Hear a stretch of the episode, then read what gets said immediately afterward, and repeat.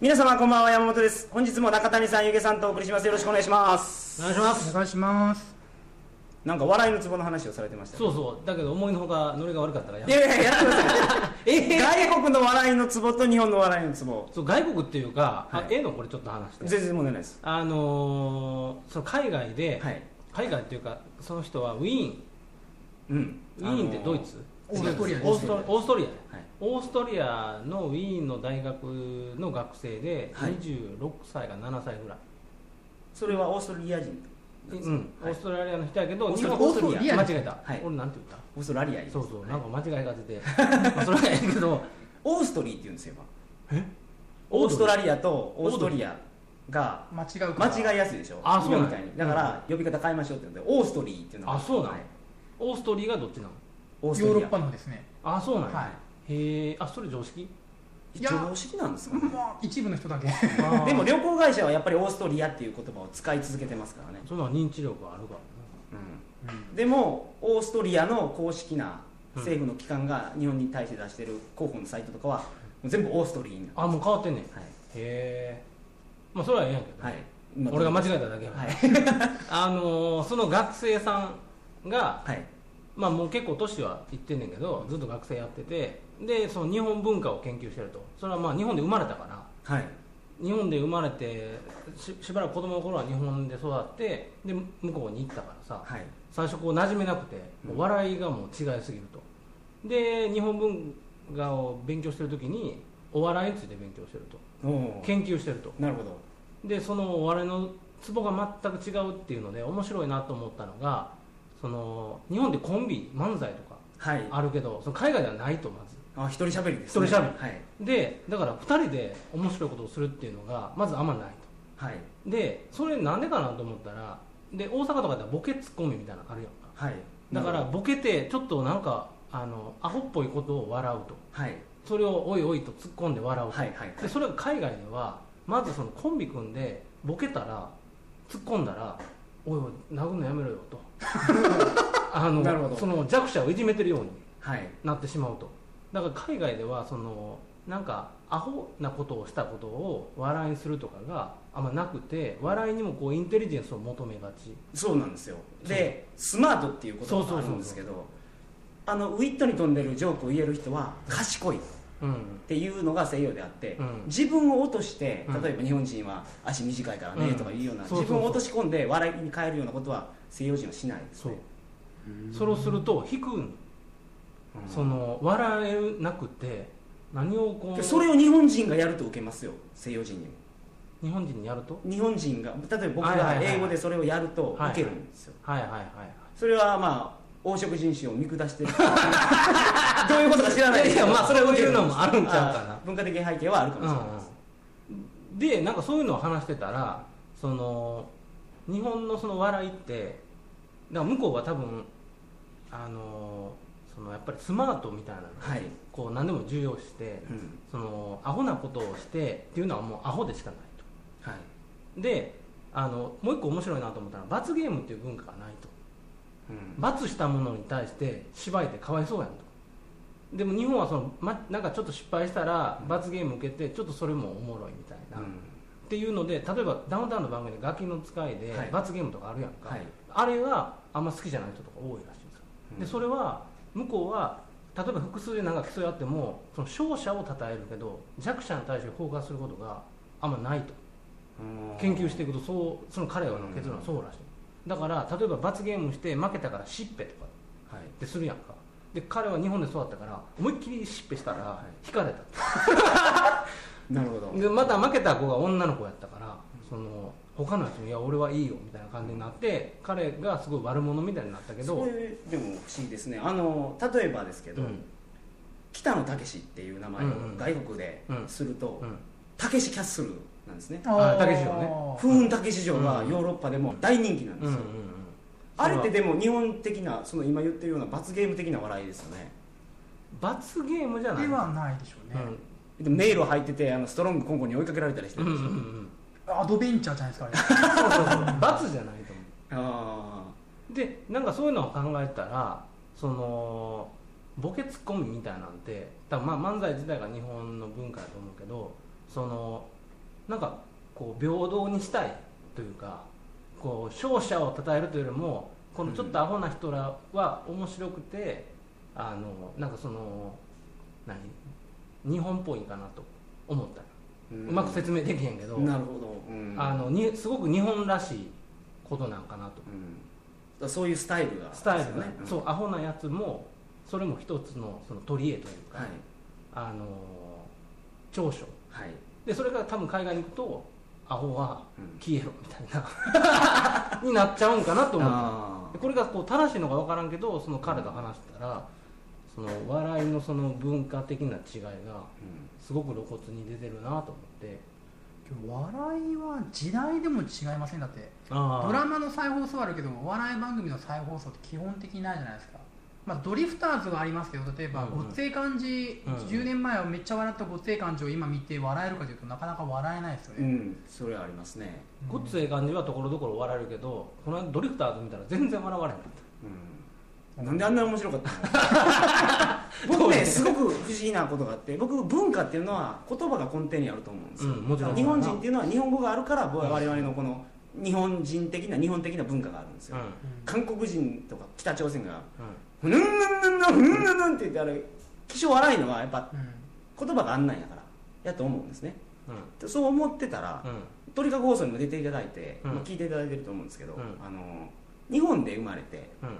アメリカで育ったっうん。ていう方がいらっしゃるんですね。でも家では日本語で喋ってると、うん。でも学校とかはまあ英語で喋ってたり、まあ、アメリカに住んでるから英語も両方使えるみたいな感じなんですけどこの人の笑いのツボってアメリカの方なんですよね、これが僕は不思議で。えそれはお前的にそのアメリカのツボって何？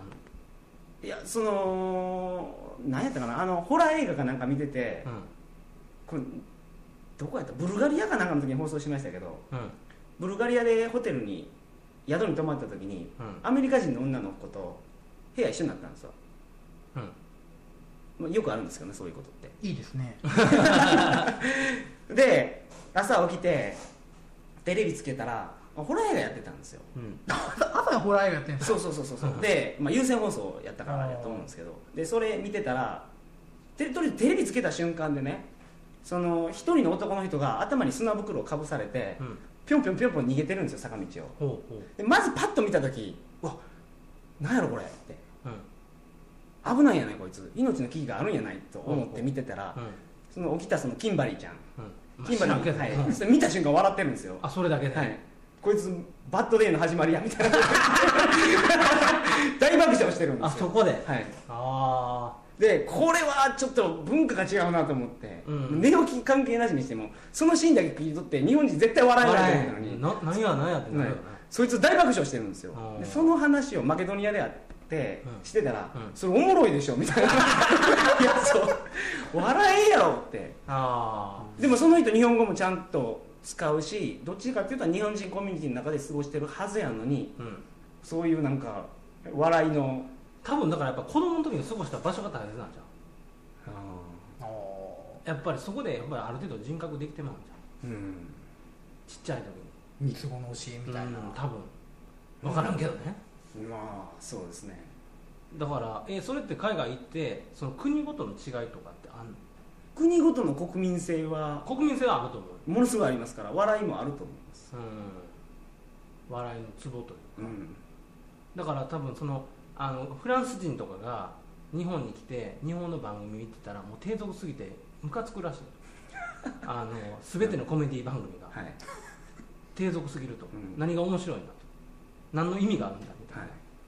今ヨーロッパで流行ってるのがあれ日本のどの番組あトンネルズがやってた番組であ型抜きしてですね。あ型抜き？こんな形 L 字型になってるやつが迫ってきて、うん。それを日本人がこういうふうにうまく、うん。まあラジオで説明できない まあまあまあまあ。ま抜けてあの、うんその L 字型のところしかスペースが空いてないんあですね。なるほどなるほど。それ以外はスポンジになっててその形に体を合わせて、やるのが受けてんのそれが日本であったんですその番組が知らん。うん。でこれが外国に輸入されてどんどんやってるんですけど、日本人はちゃんとその型に対して真面目に抜けようとするから、うんそれ失敗した時面白いんですね、うんうん。で外国のやつ見てたらですね、真面目じゃないですよもう落ちること前提で、めちゃめちゃアホみたいにやってるんで、うん。うんそうなると全然面白くないの。面白くない、はい。見て僕ら真剣さがないとその失敗しても面白くないんですよ、はいはいはい。向こう失敗すること前提でやってるのに、はいはい。外人大受けなんですよ、あ大受けな。いはい、僕らが見てもいやこんなんもうアホがなんか暴れてるだけやないかと。その日本でよう笑いは緊張と緩和やとか言うやん。緊迫感あるところはい。を急にその緊張感をうん。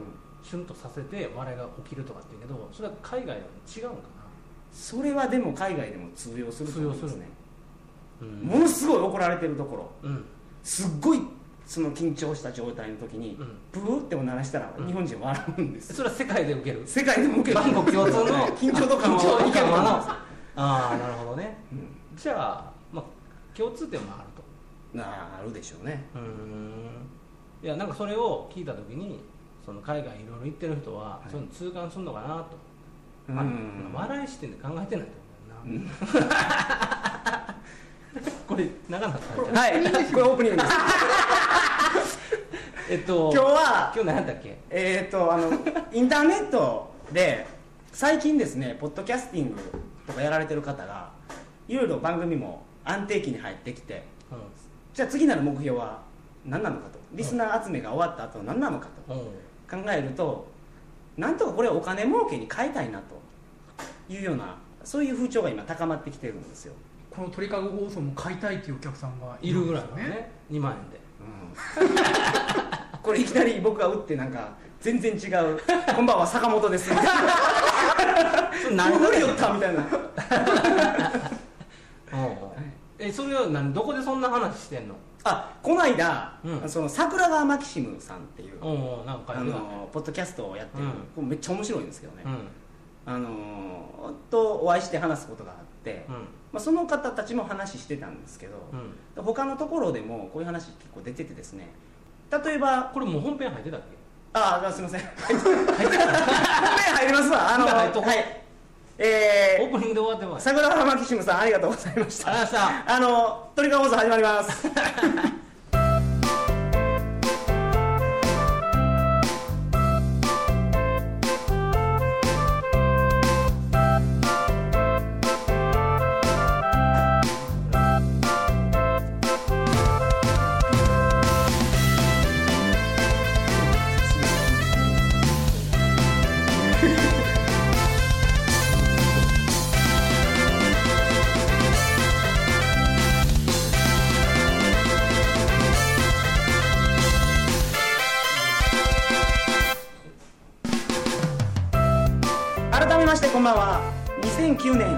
月20日金曜日鳥かご放送第202回をお送りします。番組に関するお問い合わせは info.tkago.net info.tkago.net までよろしくお願いします。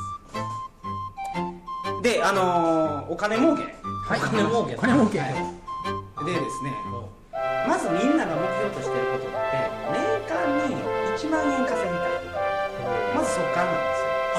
サーバー代が何でか取れないかないつも文字出しばっかりやから。とうん。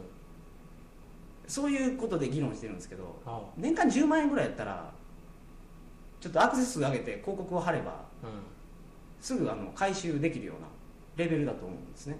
うん。例えば鳥かご放送のはい。それにじゃあ例えばまあ広告を貼った場合、はい。どれぐらいの収入になるんですか？いやそう。それは言われへんね税金の絡みだ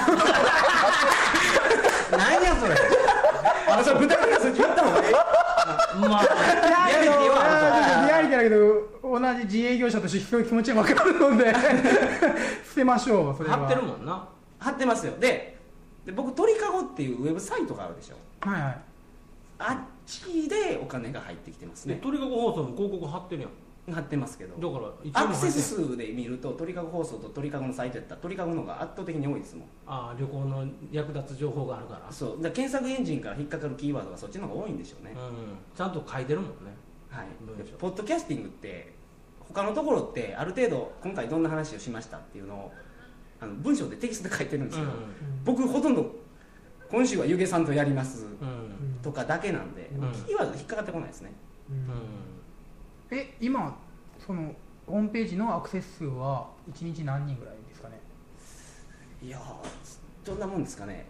500ぐらいだと思いあますけど。そんな行くんですか？あうちの塾が大体1日20人から中谷さんのサイトとかすごいですよ。1いや日僕1万とか10万でそうそんなないですそんなないです。もう更新してないです。1万とかですか？いいナイスナイスナイスただそれは一つ考えようはページ数いっぱいあったらいいんですよまず。10ページ持ってる人とあー。1万ページ持ってる人だったら集めるアクセスは全然違うと思うんですよ。で僕はいいっぱいサイト持ってるんですよ。だからみんなえけどで1万人が来るわけですよね1万クリックじゃないですよねだから。1万クリックじゃないです。1万人。えもう今1万ないと思う。多分全部集めても1日5000とかいったら横じゃないですか。えいピークはどれぐらいだったんですか？更新しまくピークでも1万ぐらいじゃないあちょっともう覚えてないけどね。すごいな。ー僕がウェブサイトを作ろうまず鳥かご放送とかの前にウェブサイトを作ろうと思ったのは中谷さんがウェブサイト持っててものすごい羨ましかった。なんでやねん。いいなーって。何が羨ましいん？いやそういう情報発信できる場を持ってるっていうのがいいなと思ってたんですよ。で僕一番初めに作ったウェブサイトはもう人に公表できないような。それおもろいけどね。言いたいけど。え？なんかあのすけど。うちわだけで公開してたみたいな、一応であそうかうちわだけか。はい、外に案内してなかったですけどね。うちわでは評判良かったんですけど。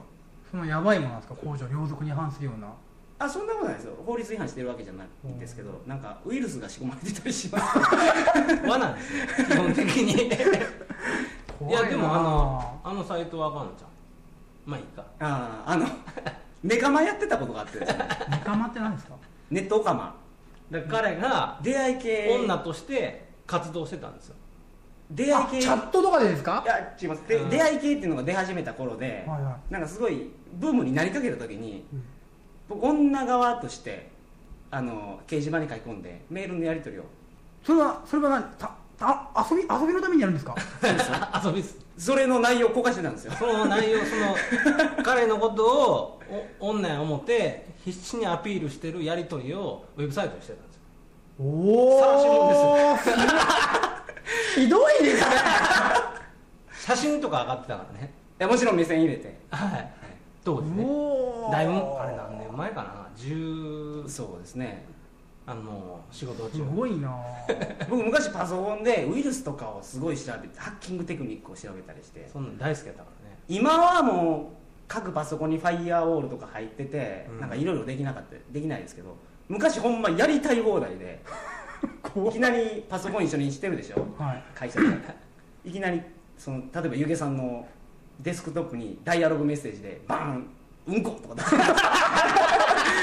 おおとか言ってびっくりするのを見て笑ってました。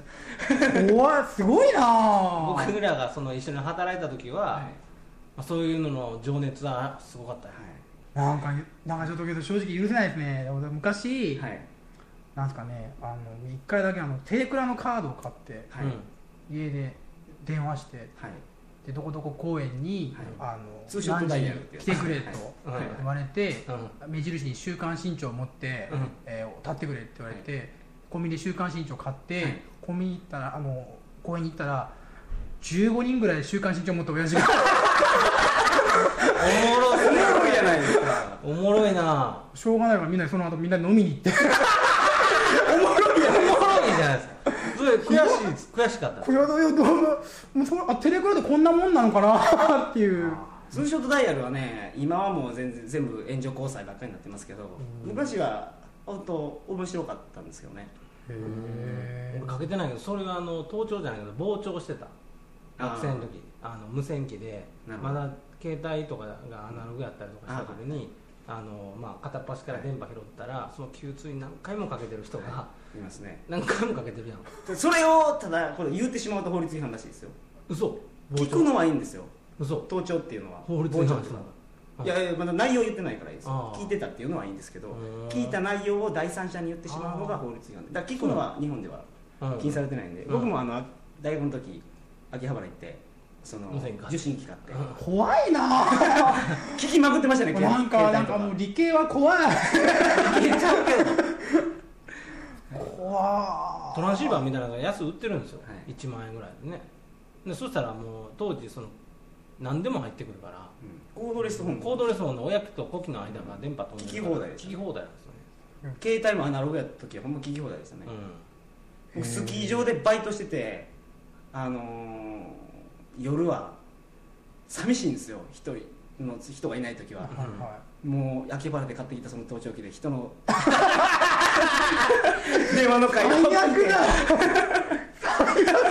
あれ楽しかったね。はい。楽しかった。怖いなあ。ちょっと話おかしい方向に、はい。まだ。もうええ時間やと思う。ええ時間やんな。あのそう。言いたかったことは、うとりあえず、うん。そのポッドキャスティングでリスナーからお金を集めようって言う前に、うん。例えば年間10万円とかそのぐらいのレベルやったらある程度そのリスナーさんがいてアクセス数があるサイトやと稼げます。んそれってどれぐらいのリスナーがいる人が言ってんの？みんな。いやそんな僕よりも全然僕とかリスナー数っていうか登録数がどれぐらいですかね今？2万2人万とか。ぐらいですけど、うん。もうその倍とか。4万とか？そうそうそうあ余裕で稼げるよ。はい、そんないたら。うん。俺今やってんのが4000ちょっと、はい。でで俺が多分今年とかの年だってなんか5000人は最低いきたいな、はい。で一つの区切りはなんか5000人ぐらいいるとあのニフティのあのポータルサイトの100位ぐらいに入ってくるのよ、はいはい。お笑いジャンルとか、はい。そしたらあのあのなんか変わった人が100位まで聞いて感想を書いたりするのよね。おー。1位から100位まで聞いてみました。あのお笑いジャンルの,、あの自分でそのねランキングこのサイトは良かったとかっていうのをこう聞いては感想書くっていうそのまめな人がおって、でそういうところに取り上げられるとおもろかろうがおもろなかろうが一応取り上げられるやんか、うんだからまず俺の目標はその100位に入ると、はい。で100位何人ぐらいかなと思ったら4000人ぐらい。うん。でもただポッドキャストやっぱり増えてきてるからそのはは式もだんだん上がってはきてんねんけど俺が始めた1年ぐらい前が3000人ぐらいでいけてたんやけど、はい。今4000人とか。でそしたら今度じゃあいそこからだんだん上がらなくなってくると。思う、はいはい。つわものがいっぱいいるから、はい。10年ぐらいやってるやつとか、はいはいはい。なんかよくわからない人が、はい。だけど1万人とか超えてそしたら今そんな CD なんか物を売ったりとかしてさ1万人売るとか大変なわけよ。はい。アーティストがさインディーズで CD 売りましたと。うん。で何千枚売れたらええとこやんか,、リスナーが2万人いますっていうのはそういう人らにとってはすごい脅威というか、なんでそんな、まあ、あれ本当リスナーかどうか登録数が2万っていうだけなんで、まあまあ。実際リスナーがどれぐらいいるかわからないですよね。まあまあまあ。ただ多分入れっぱな人ってそんなおらんのちゃうのかうん。なだってあの消すでしょああそうですね。だって邪魔やんハードディスク動くから、重たいですしね音声うん結構、だからまああの普通やったらそのなんか会員になってほったらかし会員で結構いるけどポッドキャストとかの場合はその存在してるだけの人は、まあ、普通より少ないかなうん。でもまあでも仮に半分聞いてたとしても4万人もいたら2万人も聞いてるわけやろ。はい。それはすごいことよ、うん。4万人の人になんか声かけたら1%でも400人いますもんまあ、そういそういうお話に今なっててそ,、うん。それからどうやってお金引くかみたいなことになってるんですけど、ただ年間10万円ぐらいやったらそんなことしなくても、う広告貼るだけで、うん。それぐらいリスナーいる人やったら中谷さん専門家ですから、まあ、1日どれぐらいのアクセスがあったら月1万円ぐらい稼げるんですかね。月で。1万円。月1万円、まあ、サイトにもよるけど、はいはい。Google とか今ポキってあのクリックされて、はい多分10円とかうん。チャレンジ入ってくるとか、はい。じゃあワンクリック10、うん、ワンクリック10円としたら、はい。えーアクセスが例えば100あったとしたら、アクセスに対してクリックが多分3%ぐらい。あうちまさにそんな感じだと思います。はい。大体平均するとそうなのはい。で100人来たら3人入るはい。と100人来たら30円。はい、そしたら、えーまあ、なるほど。それから計算はい、したら、それから計算していったら自分のサイトが何人の人を集めたら、そのチャレンジチャレンがうん増えますかうんというのはそのベースはできると思う。1万人人が来たら30人。うん。なるほど。だから3、えー10円やったら300円。1万人来たら300人やったらじゃあ毎日どんぐらい来たら？うんなるほど。1日300円やったら1か月1万円。30人じゃん。はい。それ逆にアマゾンはうん。これ全然稼げないですねアマゾンは本は売れんねんけど、はい。あの今ってあの中古とかはい。10円とかで売ってるから、はい。売っても1円にも満たない何銭とかしか入らない、アマゾンは本を売ったら3%最低が3%はい。でほうほうほう。10 20冊以上売れたら3.75%の売上に対するお金が返ってくはい。るで売れば売るほどその比率が上がるからなるほ1ヶ月でね。でだから1ヶ月に本を例えば50冊売ったらいくらみたいなのはあるけど本自体がやっぱ安いからあんま儲かんない。どうんなるほでもそれただなんか俺そもそもみんなちょっとあのそういう面白いことをやってるわけやんか。どはい。例えばそのそもそも儲けるために始めてんのかうん。楽しいからやってんのかっていうその出発点が違うやんか。はいはいはい。で面白いことやってたけど途中でその色気づいてきて儲けたいってなるとそれは厳しいと思う。ようだってそんな儲けたいんやったらどんな市場に対してどんなサービスするかとか考えたらいいのにんうん。自分の言いたいこと言ってるとで言いたいこと言って普通広告言ったらそんな発言権なくなるわけよ。広告モデルやったら。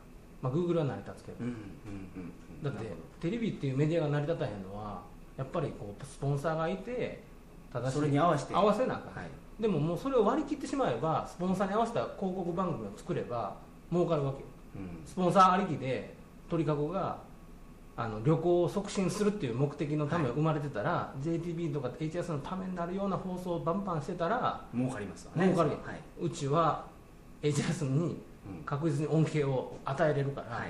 スポンサー費やったら広告収入提案をしたらいい提案したらいいだけだはい。うん。だけどそれをやると自分の正しいと旅情報なんか出せなくなるからみんなこう自由なメディアとしてネットを使ってるわけ、うん。そしたら自由な発言があるだけどそこでお金をもらおうと思ってそれを広告っていう形にしようとするとそれはそのそこの部分はうん。もう割り切らない。結局お金ありきでやるかお金ありきでもしやらないんやったら一本のサイトでやるのは難しい。うんだから1個のサイトで自分のあるべき正しい形でお金稼ぎたいんだったらやっぱり上限が決まってくるから。うん。でそれはあ複数複数3つやったらいいやんであう。ん単純に。そうそうそう。あの50万のサイトを4つやったらいいんちゃう、鳥かご放送鳥かご放送アルファ。鳥かごまあアルフ放送ァ。ベータ。いやいやいやなんか 分からんけど。あまあ今回これ旅っていう軸でやってるやんか,、はい。だそうそれじゃない軸でやるとか。サッカーを外出しするとか。あそうだね。特撮を外出しするとか。あー。そうそうそう。だからそういうふうにこうニッチなところにフォーカスした方がいいと思うし、あとはもうそもそもやっぱり日本の市場だけじゃなくてあそれそれですよ。そう英語で。外国人向けにやるのが。そもそもだから日本っていう市場自体がちっちゃくなってきてるのにそういうネットの一番ねグローバルにつながってるのに全部日本語のサイトで日本語で放送してその少ないところで戦ってもしゃあないやんか。だからこう市場をグローバルに向けたらうん。明らかにこう広がるわけやんか。はい。だからなんかお前英語で喋るんやろ？いや喋ったことないですけどポッドキャスティング。あそうそう。けどやろう。それやりますわ僕。いやだからもしお前が英語でポッドキャストやった時にそれをグローバルに放送した時に何人が聞くんかとかね。そうおもろそうです。そ の国別比較。なるほど。とか、はい。でそしたらこう国を隔てたコミュニティがまた生まれるかもしれへんわけ。よオフ会やりたいですね。そうそうそうアメリカでとか。イスラエルとか そうそうそう。だからそういうふうななんかそうまずどこの市場どこのターゲットみたいな、なるほど。いやのこれ思わぬここに行って。僕がなんか情報を与えようとしたら僕が情報をもらってしまいました。なるほど。その2万人とか4万人とかって、みんなもうリスナーいる人らはそれだけでやっぱりすごいと思うんよ。コツコツやって。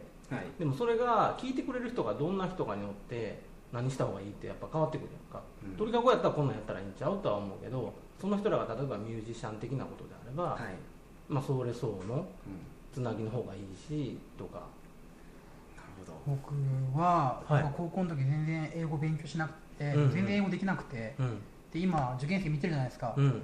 英語のやる気が違うんですよ。で英語ができたらすぐ使えるじゃないですか今ネットで、うんうん僕らが若い時っていうのは英語ってそんないもんだった場所がななかったから。それはあるだからもう全然今学生英語勉強しますよ。びっくりするぐらい高校生、うん。俺もできへんから。うん、できないから。中谷さんできるでしょできへん。できいやそん。なこと言うと僕もできないですへん。お前できるよ僕で商売やってるじゃないですかお前はい今日はこん。な感じでしたあそうそうはい参考になったの？か参考になったんじゃないですか？なんかこれ聞いていろいろ自分のサイトを顧みてあの、まあ、こういう方針でいこうかなっていうのが、うん。あると思 Google にうんですけど。Google の広告だから貼ったんよね。